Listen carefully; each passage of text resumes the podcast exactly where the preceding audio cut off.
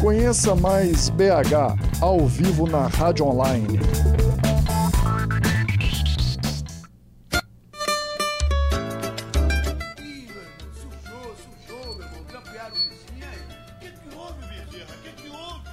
Olá, boa noite! Hoje eu recebo aqui os estudantes de jornalismo da PUC Minas São Gabriel, Pedro Sampaio. Oi, boa noite, Gabi. E Débora de Oliveira. Boa noite, Gabi. Boa noite todo mundo que está acompanhando. Eles vieram contar um pouquinho sobre a experiência na construção do áudio documentário Histórias do Lagoinha. Vamos lá, gente.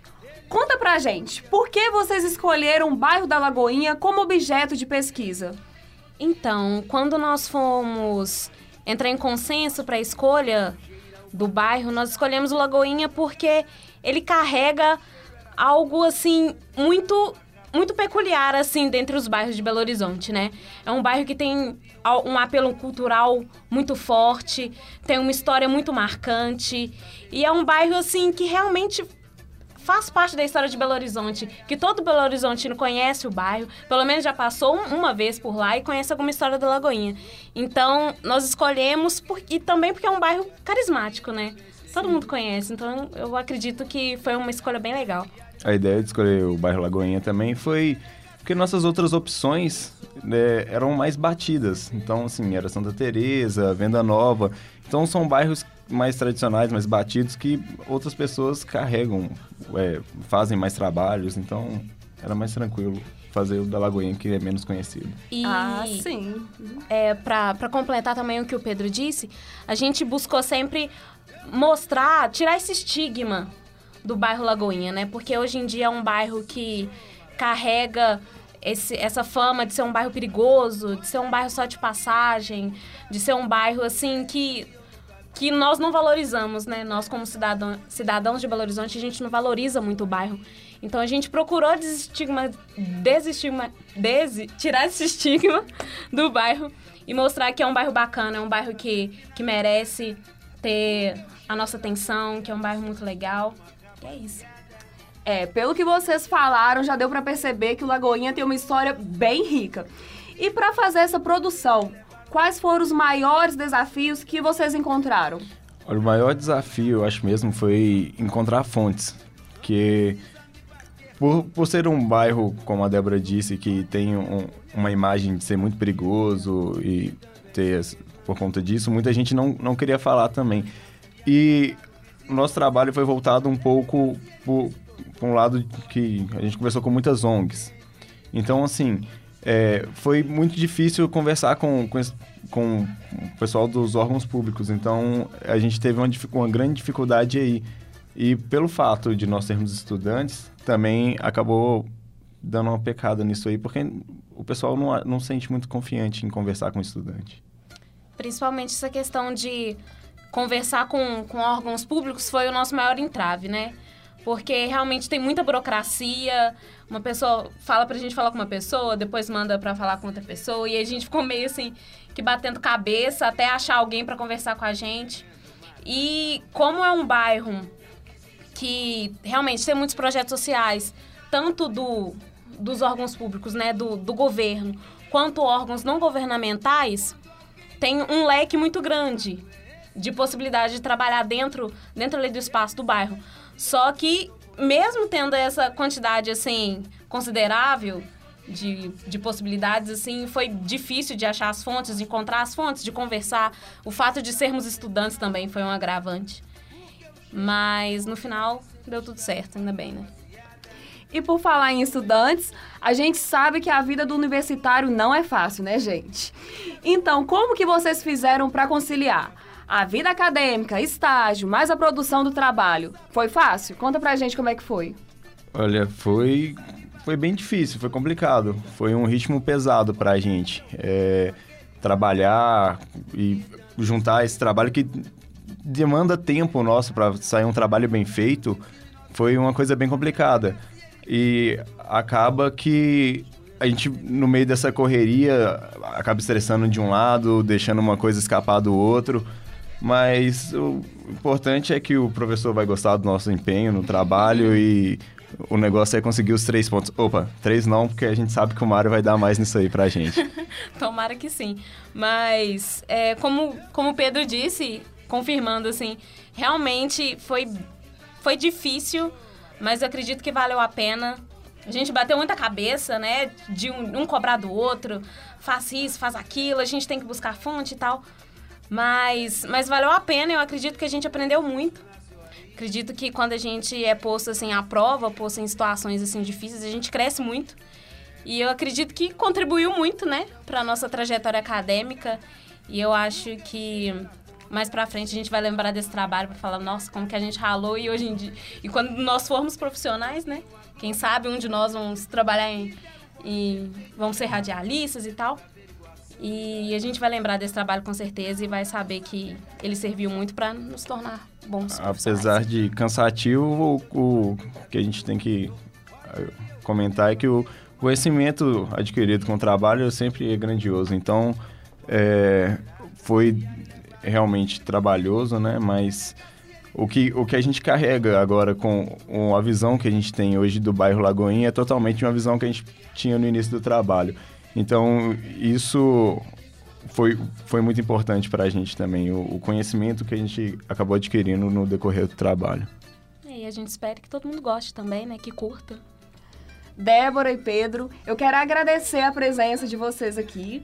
E agora, né, vamos fazer o convite para o pessoal. Eu quero convidar você a acompanhar toda essa produção que traz a história de um bairro que carrega uma tradição gigantesca na memória e na cultura de Belo Horizonte. Com vocês, Histórias do Lagoinha. Há algum tempo, o bairro Lagoinha passa por um grande processo de revitalização. Conhecida antigamente por ser uma região que abrigava grande parte da boemia belo-horizontina, o local foi entrando em decadência com o passar dos anos, muito em função das diversas obras lá realizadas. Tal deterioração acabou transformando o antigo ponto de bares de Belo Horizonte em apenas um bairro de passagem para quem busca transitar na região centro-sul da cidade para a área da Pampulha, sem muitos atrativos para que as pessoas permaneçam no local. Uma das ações tomadas pela Regional Noroeste responsável pelo bairro Lagoinha, demonstra bem a busca pelo processo de revitalização da região. Trata-se do Plano de Ação Lagoinha Mais Viva, Lagoinha Mais Linda. A iniciativa tem como meta livrar as principais ruas do bairro de ambulantes que fazem da calçada uma extensão de suas lojas, além de instalar lixeiras e plantar árvores por todo o bairro. O projeto teve início em 2015. Ainda conta com incerteza devido à troca de gestão da prefeitura. De acordo com a assessoria da PBH, o Lagoinha Mais Viva, Lagoinha Mais Linda está em fase de análise com relação à continuidade do projeto. Inaugurado em 1949, o Mercado Popular da Lagoinha, referência na capital mineira, servia como centro comercial de frutas, verduras e legumes. O ponto de comércio localizado na Avenida Antônio Carlos ficou desativado por mais de uma década e, após passar por reformas em 2000, iniciou atividades variadas, envolvendo gastronomia, esporte, saúde e educação. Com a reforma administrativa implantada pela Prefeitura Municipal de Belo Horizonte em 2018, o mercado se tornou o equipamento da Subsecretaria de Segurança Alimentar e Nutricional, tornando-se centro de referência da Prefeitura na área. Entre os destaques do mercado popular da Lagoinha está o projeto Pão Escola, criado há mais de 15 anos. O projeto possibilitava cursos profissionalizantes ligados à gastronomia para estudantes do programa de ensino para jovens e adultos e para pessoas que estiveram em situação de rua.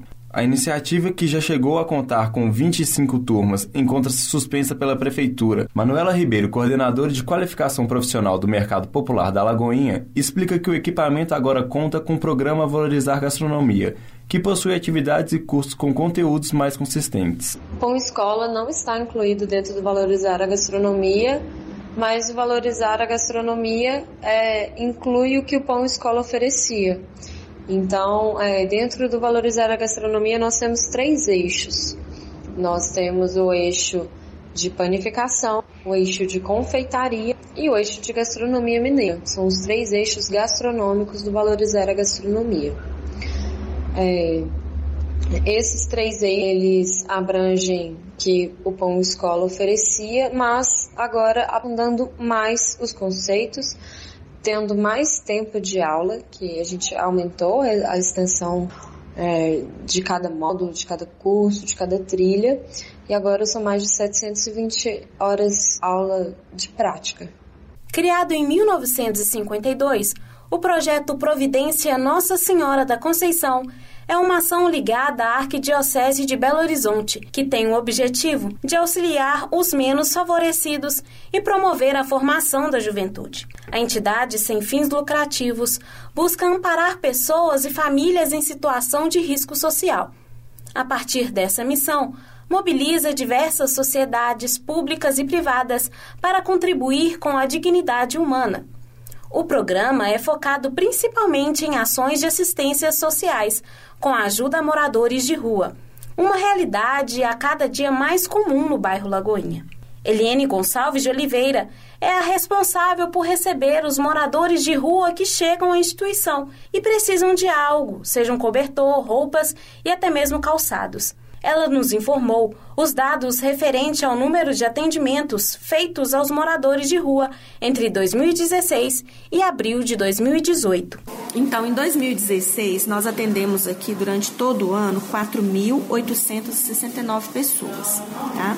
Em 2017, o número praticamente dobrou. Atendemos 8.684. Isso devido a um frio intenso que nós tivemos no inverno do ano passado né? O que ocasionou uma demanda muito maior nesses dias de frio. Teve dia da gente atender 70, 80 pessoas em um único dia. Em 2018, nós já atingimos é, 2.416 atendimentos, referentes a janeiro a abril. Eliane ainda fez uma relação entre o número de moradores de rua com a crise financeira pela qual o país passa. Muitas pessoas que vêm do interior para tentar a vida aqui e aí chega aqui não consegue trabalho, acaba ficando também em situação de rua. Muitas famílias daqui da região que perdem o emprego, nos procuram precisando de alimentação, de cesta básica e sempre estão nos relatando, né, que, que perderam o emprego, ficaram sem condições de pagar o aluguel e muitas delas acabam indo para as ruas sim. Marcelo Moreira, supervisor de projetos da instituição, nos falou também sobre outro projeto existente, a Casa de Apoio Nossa Senhora da Conceição. Existe um outro projeto aqui também que se chama Casa de Apoio Nossa Senhora da Conceição, que é uma casa que tem 60 leitos e que trabalha hoje 40 leitos com pessoas com HIV e 20 pessoas em pós-alto hospitalar, em situação de rua. Após alta hospitalar, a pessoa fez uma cirurgia, sofreu um acidente, passou pelo hospital, não precisa de ficar lá, vem para casa, recupera e sai. Uhum. Depois, durante um tempo. É, na, no, na AIDS, eles fazem. É uma casa de apoio mesmo. As pessoas usam aqui para alimentação, para dormir, para ficar. Tudo isso encaminhado via SUS. Então. É, durante o tratamento. Isso. isso, durante o tratamento. Então ele fica aqui na casa como apoio. Mas todo o tratamento, parte de médico, de remédio, tudo é no hospital. Uhum. Então a pessoa sai daqui, é levada para o hospital, consulta, faz o que tiver que fazer, se passar mal interna. Outro símbolo do processo de revitalização do bairro, o bar e restaurante Casa Velha, está presente na região da Lagoinha desde 1973. Apesar do grande tempo de funcionamento, foi apenas em 2012 que ganhou visibilidade para o restante da capital. O reconhecimento veio muito em função da conquista do segundo lugar no concurso gastronômico Comida de Boteco 2012. O bar foi o primeiro estabelecimento da região da Lagoinha a participar do evento, um dos principais festivais do gênero de todo o país. Apesar de todos os problemas, há esperanças de grande parte dos moradores do bairro Lagoinha para que a recuperação da região continue. A estudante Ana Beatriz relata o medo que sente em relação ao bairro e que ainda acredita na recuperação para o bairro Lagoinha. Eu tenho muito medo de andar durante a noite aqui no bairro. É, eu volto de van da faculdade à noite, mas eu não tenho coragem de sair na rua, não me sinto segura. Eu tenho até amigos que já foram assaltados aqui é, no bairro, é, até mais de uma vez. E o povo aqui na vizinhança até fala que eu moro aqui tem pouco tempo, né? Mas tem mais ou menos uns três anos. Mas eu já ouvi falar que hum, antigamente o bairro era um ponto de encontro é, da cidade, tinha muito bar, tipo Santa Teresa de hoje. É, a minha esperança é que com o tombamento de algumas casas aqui no bairro as coisas vão melhorar, né? Que as autoridades passem a olhar mais aqui, a valorizar mais o bairro. A expectativa é de que aconteça um tombamento de algumas casas pela Fundação Municipal de Cultura. A ação teria como objetivo preservar a história do local, que carrega uma tradição gigantesca na memória e na cultura de Belo Horizonte. Esta edição do Histórias da Lagoinha fica por aqui, com a apresentação de Pedro Sampaio e Débora de Oliveira. Agradecemos a sua audiência.